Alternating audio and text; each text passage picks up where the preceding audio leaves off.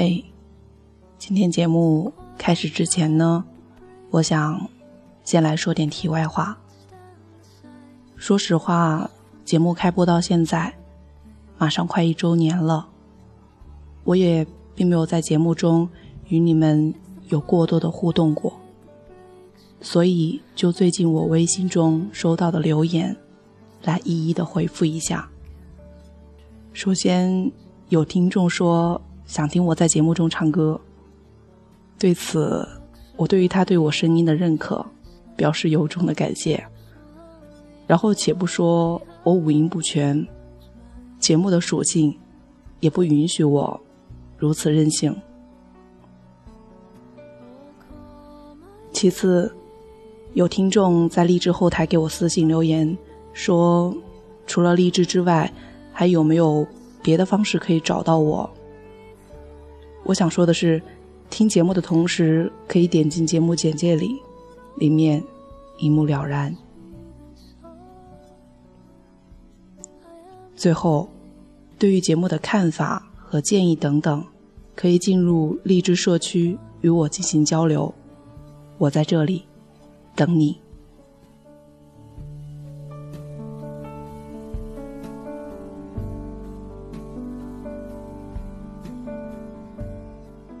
好了，今天的闲扯就到这里，我们步入正题。今天我们要来分享的是作家周鸿祥的故事。我想用我二十四年的青春，换你一次没有顾虑的旅程。愿你喜欢。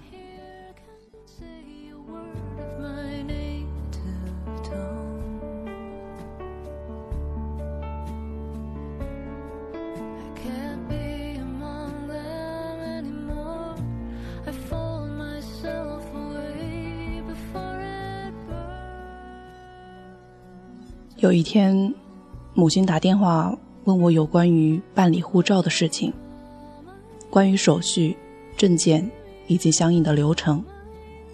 当时我正在地铁里，嘈杂的人声和微弱的信号，让我几乎听不清电话那头的声音。母亲大概竭力的叫了几声，无果，便又挂断了。后来我发微信给她。他说：“没事儿，你先忙，到家了，我们再说。”后来我又打了电话给他，跟他说：“你去出入境办就是了，只要填表，要是不会，你就问那里的人，他们会帮你的。”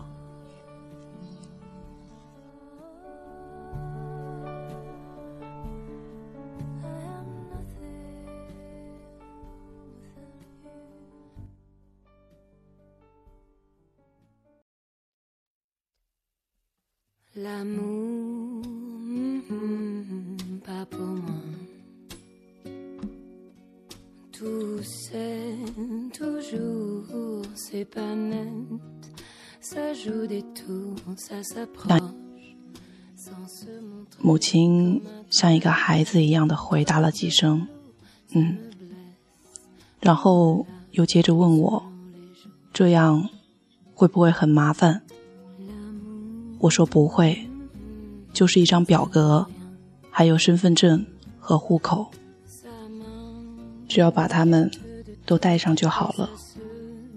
很快，如果人不多的话。不过，他怎么突然想起来去办护照？母亲像是有些不好意思，说：“没什么，就想着如果有一天能出国呢。”他们说。要是能秒杀到机票，去普吉岛什么的，我笑着说：“好啊，有时间也应该多出去看看。”没多久，母亲就办好了。她打电话给我，很兴奋，好像中彩票一样。我告诉他，护照其实和身份证没有什么区别，只是你在国外的身份证明。而母亲。依旧不太懂，他不知道出国应当如何如何，只想着有一本护照，就应该可以到处走走了。我告诉他，要看你去的地方是不是承认中国护照，要是不承认，你还得去办理签证。这时，母亲有些慌了。那这个本，不是可以带着就能去香港什么的了吗？我说，不是，香港还需要另外的通行证。母亲听完，一下子就泄气了。她甚至越听越混淆，想拿笔和本子记下来，却仍旧搞不清楚。最后说道：“这么麻烦，早知道我就不办了。”我说：“干嘛不办啊？有时间，我就可以带你出去玩。”母亲傻傻的笑。好啊，那就等你有空的时候。在我的印象中，母亲没有去过什么太远的地方，大概几年前去过一次海南，之后陪我上学又去了一次桂林，在后面基本只是在重庆周边的简单浏览。他身体不好，总不能去太远的地方，加上。生了一次病之后，更是比较脆弱。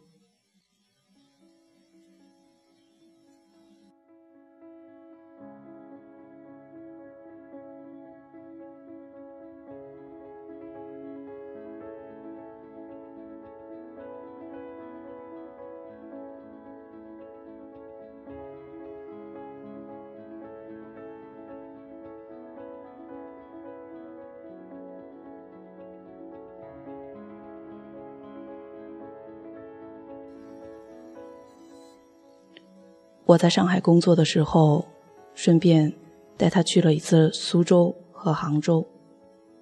也是那次，他说：“趁现在还能走，得多走走。像你外婆节约了一辈子，最后什么也没有享受到。”我们游了西湖，去了苏堤和白堤，看了他想看却看后失望的断桥。他说：“白娘子追了那么久。”才和许仙相见，这桥也未免太短了，短到我都怀疑它是不是断桥。大概在四月的时候，母亲和好友组团去了一次云南，我叫他去，然后拿钱给他，我说：“你真该出去走走，不要总是待在家里。你不要担心了，我这有钱，你去好好玩。”母亲大概是觉得不划算，犹豫了许久。我说：“年轻的时候你上班，照顾我，耽搁了你太多的时间。现在我有工作，有手脚养活自己，你也应该给自己放放假了。”母亲在那头沉默了一会儿，说：“我先问问价格，要是便宜。”我就去吧。最后，他还是去了。抵达昆明的那天，他给我打了电话，满身兴奋，然后说起自己在飞机上的经历、之后的晚餐和看到的景色，以及感知的宜人气候。接下来的几天，我看到的朋友圈都是他上传的照片，脸上洋溢着。久违的笑容。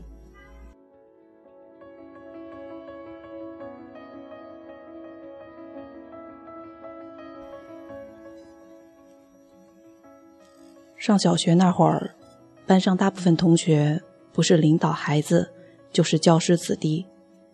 他们每年寒暑假都可以带回各地的新奇玩意儿和开心的照片，从北京到上海，从黄山到九寨沟。那些悠悠的岁月，我更多的是羡慕。也曾想过和父母提起旅行的事情，但终究话到了嘴边又咽了下去。我的假期都是在外婆家度过的，甚至和父母在一起的时间也很少。那时候，父母挣钱维持家庭，也是年少不知，总觉得别人父母可以做到的事情，自己的父母也可以做到。处于叛逆期的年纪，总是忍不住内心的想法，几次犯冲，口无遮拦，也是伤过父母的心。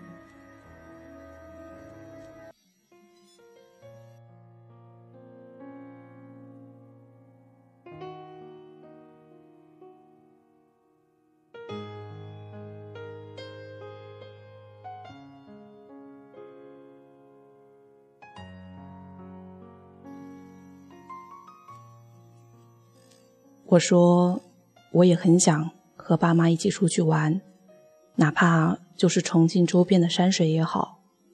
只是父母很无奈地说：“有时间吧，有时间我们就带你去。”可是那个时间总是在我们无数次的忙碌中悄悄地溜走。我在最叛逆的时候，背着书包，带着衣服，离家出走。在朋友家住过几天，完全没有和父母说过话，母亲也不劝我，不找我。后来回家才知道父亲病了，他连着几天都在照顾他。十七岁的时候，我告诉他们，我以后要去很远很远的地方，自己去，就不用你们陪了。高考结束后，我和一群人相约去了凤凰。母亲拿出一千块钱给我，让我好好玩。当时我们乘坐火车前往，一路上欢天喜地。整整一周，我都没有给家里通电话。当年的手机还没有三 G，出省要开通漫游，极其不方便。回家之后，母亲询问我：“好玩吗？”我说：“好玩。”他就开心的笑了。后来，我用我赚的钱去了很多地方，那一路带着我自以为是的骄傲，告诉父母和其他人：“我靠自己也可以做得到，虽然比别人晚了几十年。”但却靠的仅仅是自己。有一天，我把我去过地方的火车票和飞机票凑在一起，已经是厚厚的一摞了。工作后出国出差，辞职后出境旅行，连护照也被贴了大半本。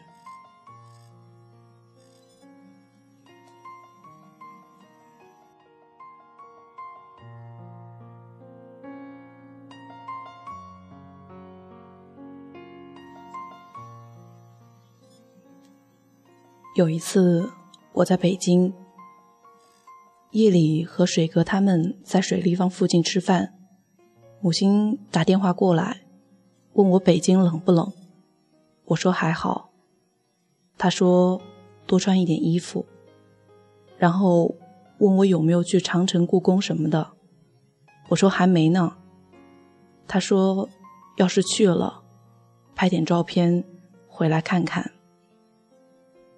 也是那个时候，我才想起，每次我去游玩发到朋友圈的照片，母亲总是第一个点赞的，而这些照片里，都是那个自私又桀骜不驯的我，真的没有别的东西了。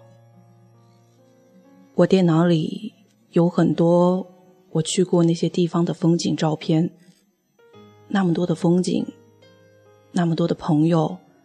但是唯独没有我的父母，甚至有那么一刻，我想起来，整整二十年来，我们全家都没有拍过一张全家福。母亲在大理的第二天打电话给我，说用我给她的钱帮我买了一块玉。我说她浪费钱，她又有些生气。想要和我争论，最终说不下去。原本兴奋的心情一下子被我浇了冷水。夜里，他给我拍了一张照片，然后给我留言道：“说这是保佑事业通顺的，你在那边不要累到了。”我突然鼻子有些发酸，只是淡淡的回了一个字。他又道：“不要生气了，能让你好，就是我最大的开心。”我跟母亲说：“有空我带你去香港吧，我也一直挺想去的。我们一起做个伴，就不孤单了。”母亲。只是说道：“等你有钱了来吧，反正不急，我还等得了。”好几次在飞机上看见浮云和山川，我都在想：什么时候我和父母还能有一次全家一起出发的旅行？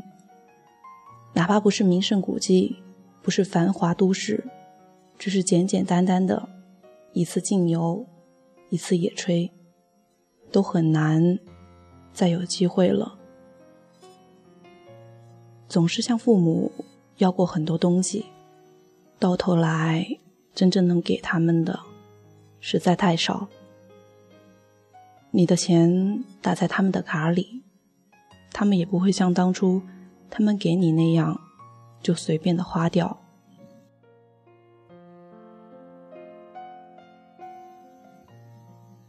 我们都曾在大城市里漂泊，想着什么时候可以有车有房，想着什么时候可以过上自己想过的生活。当有一天我们在世界各地拍下照片晒在朋友圈的时候，永远都有一个点赞的人，只是静静的观看着你。他们何时能参与？何时又能跟随？何时能有一次被照顾、被带领的机会？当有一天我可以有钱让父母远行时，他们或许并不是真的那么想要远行了，他们只是想在乘坐飞机的时候有一个可以说话的对象，在到达景点的时候听你跟他说说你知道的故事。在看见新奇的事物时，和你一起分享。他们或许只是想要那么一份共同的心情，和一次远足的纪念。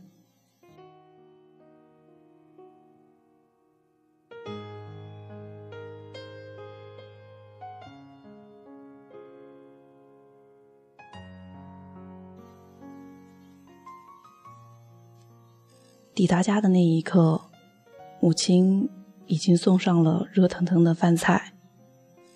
我在房间收拾东西，拉开抽屉，无意中看见了母亲的护照。她安静的躺在那里，那么新，新的等你翻开它，为它盖上章，新的在和你说：如果可以，就不要。把我放在抽屉里了。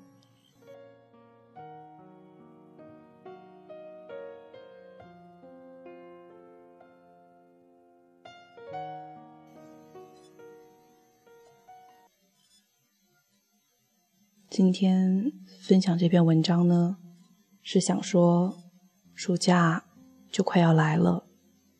如果你正好有假，他正好有空，你们正好。还有时光，那么就牵起他的手，带他走走吧。晚安，远方的你。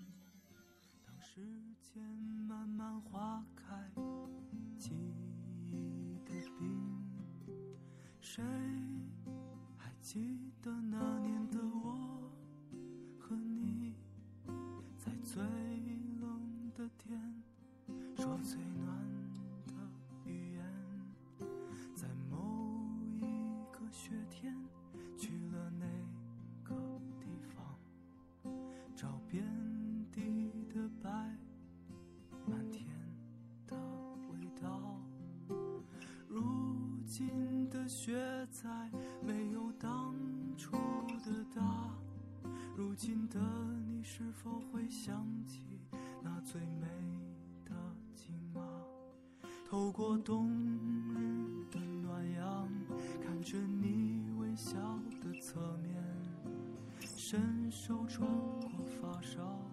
你说这是我的浪漫，天上飘着白白的雪，下深深两行脚印，在这明明晃晃乱乱吹吹的冬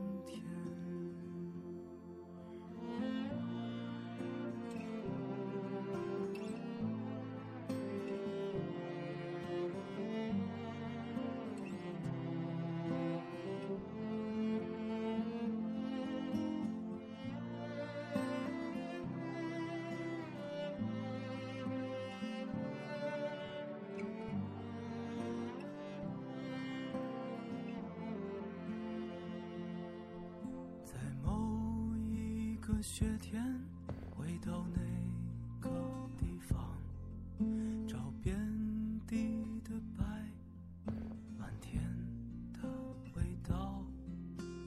如今的雪再没有当初的大，如今的你是否会想起那最美的景马？透过冬笑的侧面，伸手穿过发梢。你说这是我的浪漫，天上飘着白白的雪，地下深深两行脚印，在这明明晃晃乱乱吹吹的冬天，透过冬